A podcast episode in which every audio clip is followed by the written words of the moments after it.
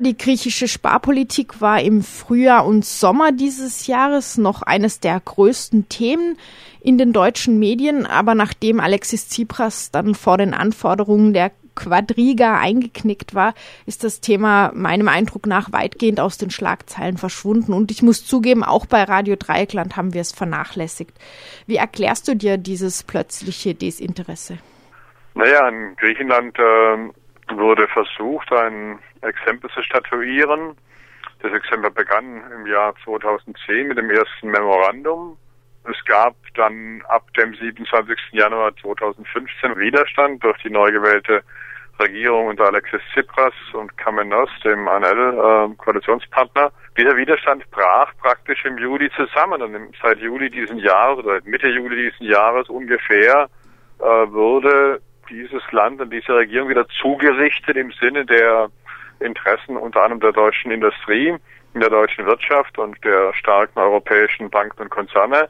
Und damit ist das Exempel beendet für die Medien. Das heißt, man hat dieses Land wieder zur Ruhe gebracht und es geht so weiter, wie es seit äh, 2010 äh, bis äh, Januar 2015 zuging, nämlich spiralförmig nach unten. Und es kann sein, dass anderswo eben diese neuen Kämpfe, Stichwort äh, die Wahl in Spanien, wieder aufleben werden. Momentan ist in Griechenland sozusagen die Vollstreckung vollzogen. Diese Zurichtung der letzten drei Monate, so seit dem letzten erneuten Wahlsieg von Syriza, wollen wir uns jetzt noch mal ein bisschen genauer anschauen. Es gab seither ja mehrere Sparpakete und Maßnahmen.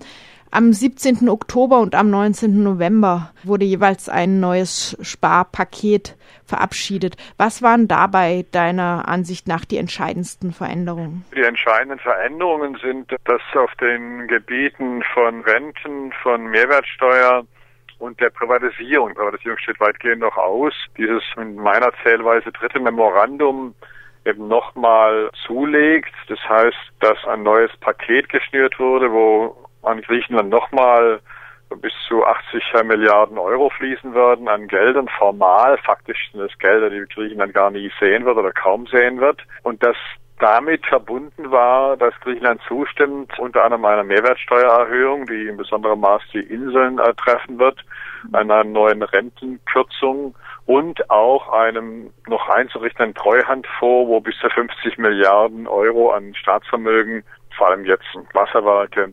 Energiegesellschaften, auch Landgelände einfließen sollen, um äh, das gegen zu finanzieren. Das sind die wichtigsten drei Maßnahmen. Bei den anstehenden Rentenkürzungen, was ist da zu erwarten? Gibt es da schon genauere Ausgestaltung? Es geht vor allem um die Renten auch der Ärmsten, die eine Art Sockelbetrag waren, die bisher als unantastbar galten für Syriza. Dieser Sockelbetrag soll auch weiter gekürzt werden, auch die Renten der etwas besser äh, dastehen. Das ist alles relativ zu sehen werden auch gekürzt, aber das, was das sozusagen ans Eingemachte ging und was Syriza immer bis äh, Mitte Juli gesagt hat, das kann, darf niemals sein, ist eben auch, dass diese elementare Sockelrente angegriffen werden soll und in den nächsten drei Jahren um ungefähr nochmal 10, 15 Prozent reduziert werden soll. Was ja auch immer in Zusammenhang steht mit einem Sozialsystem, was sonst nicht gerade luxuriös ist. Ich habe mir sagen lassen, in Griechenland leben viele Menschen von den Renten ihrer Angehörigen mangels anderer ausreichender Formen von Sozialhilfe. Da soll nicht etwa etwa gegengesteuert werden? Nein, es gibt praktisch kein Arbeitslosengeld, außer ein ganz kurzfristig gezahltes, ich glaube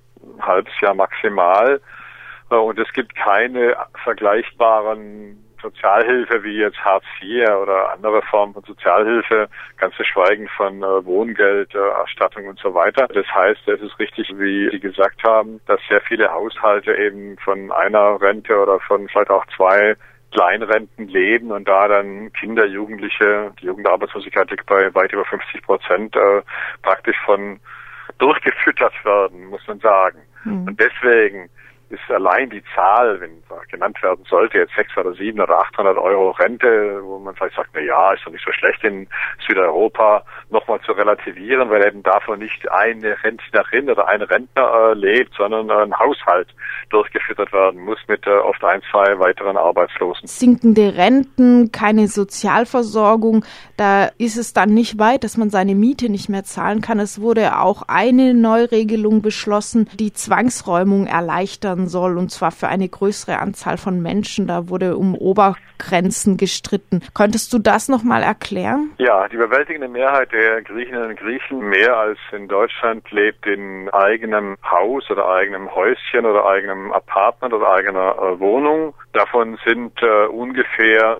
400.000 Haushalte mit eigenem Wohnung oder eigenem Häuschen so überschuldet, dass sie seit einem Jahr oder länger die Zinsen auf die Hypothek nicht mehr zahlen können. Das heißt, sie sind sozusagen insolvent. Jetzt gab es einen langen Kampf, dass diese Häuser an die Banken zurückfallen sollen. Das ist die Forderung der Troika oder der jetzigen Quadriga. Und umgekehrt, es gab einen massiven Widerstand äh, bei Syriza zu sagen, dass wenn wir diese Leute, also man muss dann sagen 400.000 Haushalte mal drei oder vier Personen, also eine Million Menschen ungefähr, wenn diese Leute zwangsgeräumt werden, wenn also die Banken die Häuser übernehmen, auf den Markt werfen und sie verkauft werden, dann muss die Leute ja rausschmeißen, damit andere Leute, neue Eigentümer da reinkommen können. Diese Leute verteidigen wir.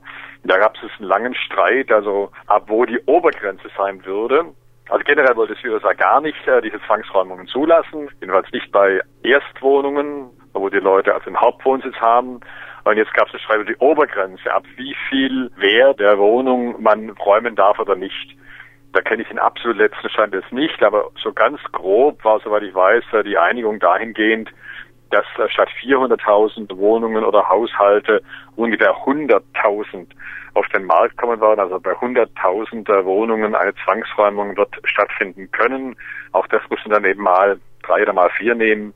Das heißt, es wären 300, 400.000 oder fast eine halbe Million Menschen betroffen, die auf die Straße fliegen, die dann also keinen Wohnraum haben, vielleicht dann zu anderen Verwandten ziehen können oder obdachlos waren. Das ist eine weitere Zunahme der sozialen Dramatik in diesem südeuropäischen Land. Du hast jetzt vorhin als eine einschneidende Maßnahme eben auch den angestrebten Treuhandfonds genannt. Du hast jetzt Wasserwerke als ein Beispiel genannt. Gerade da gab es ja erbitterte Kämpfe schon in den letzten Jahren gegen die Privatisierung. Zum Beispiel das Wasserwerk von Thessaloniki hat sich da durchgesetzt. Heißt es, dass jetzt mit diesem Treuhandfonds auch diese letzten Bastionen gegen die Privatisierung fallen werden? Ja, das ist immer eine Frage auch, welches Recht zählt.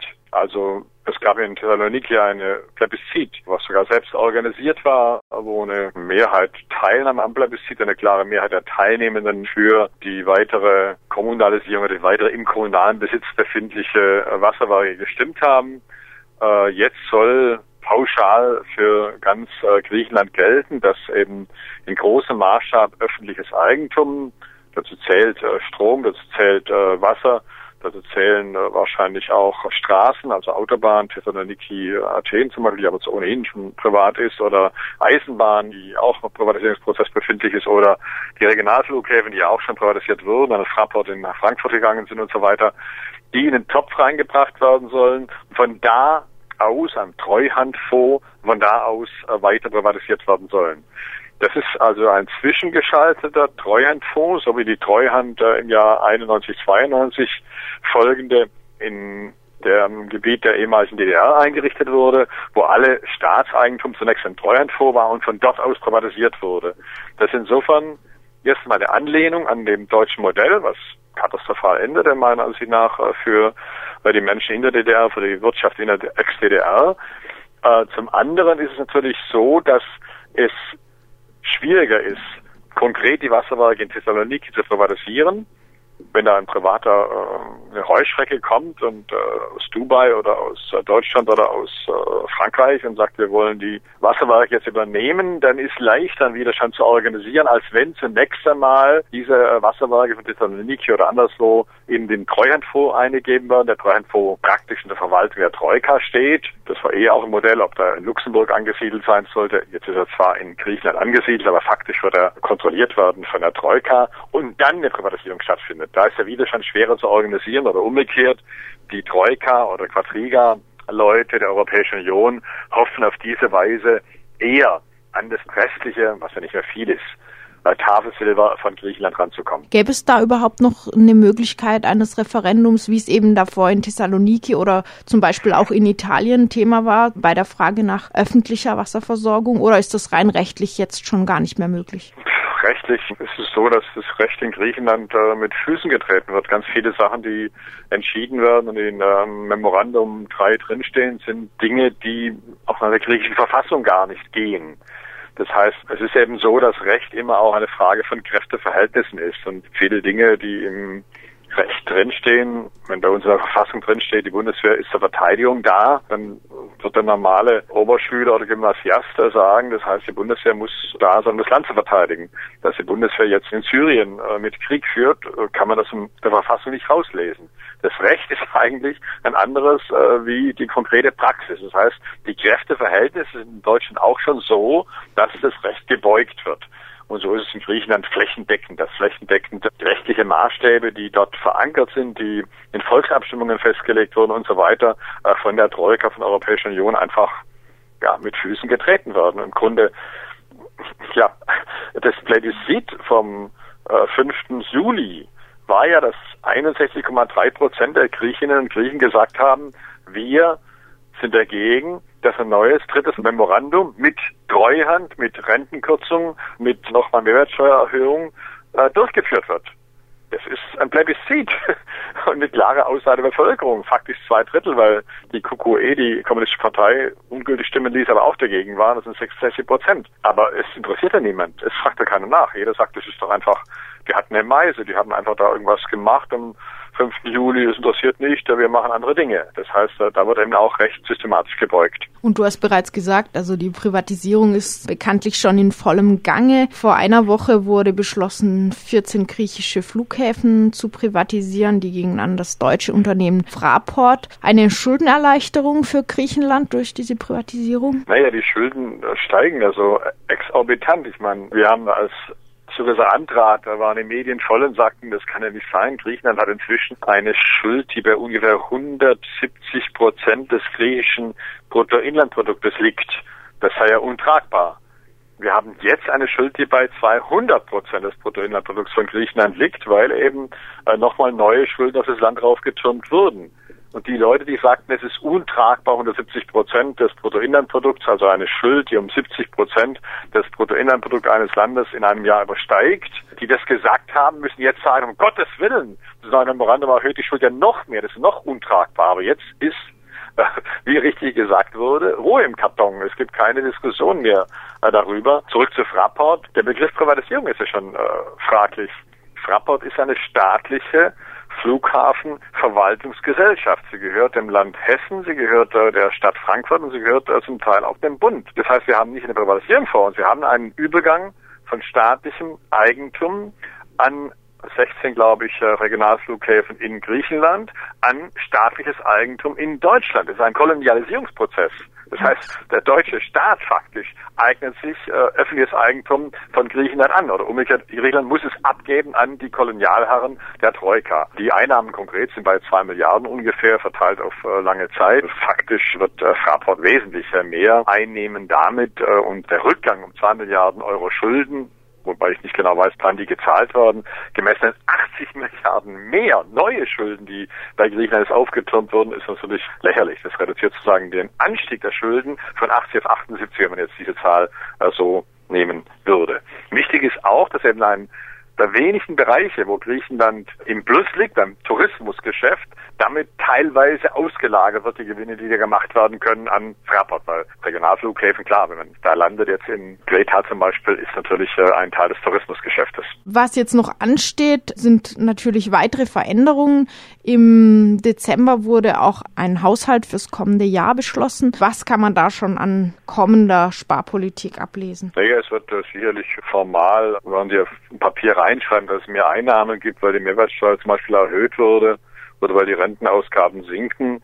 Aber das muss man nicht gegenrechnen, dass eben diese Maßnahmen, wie ja die letzten Maßnahmen 2011, 12, 13, 14, 15 gezeigt haben, Maßnahmen sind, die die bescheidene Binnenkonjunktur, also die Nachfrage der Menschen in Griechenland selber, reduzieren. Die Gefahr ist jedenfalls, dass hier eine Abwärtsspirale nach unten weiter sich fortsetzt und das ist, was wir in den letzten vier Jahren mit Memorandum 1 und 2 erlebt haben, nämlich dass das Bruttoinlandsprodukt zurückgeht, vier, fünf Jahre lang nochmal in diesem nächsten Jahr 2016 stattfindet und damit eine steigende Schuld, glaube ich jetzt 350, ich weiß nicht genau, Milliarden Euro, gemessen wird an einem sinkenden Bruttoinlandsprodukt und damit allein dadurch und zweifacherweise A durch die absolute gestiegene Schuld und B durch den Rückgang des Bruttoinlandsprodukts der Anteil der Schuld am Bruttoinlandsprodukt nochmal stärker steigt, weil der Bezugspunkt dann nochmal immer geringer wird, was ja auch ein Faktor der letzten vier Jahre war. Es war nicht allein so, dass die Schuld stieg, die blieb zum Teil sogar gleich oder sogar einmal absolut gesunken.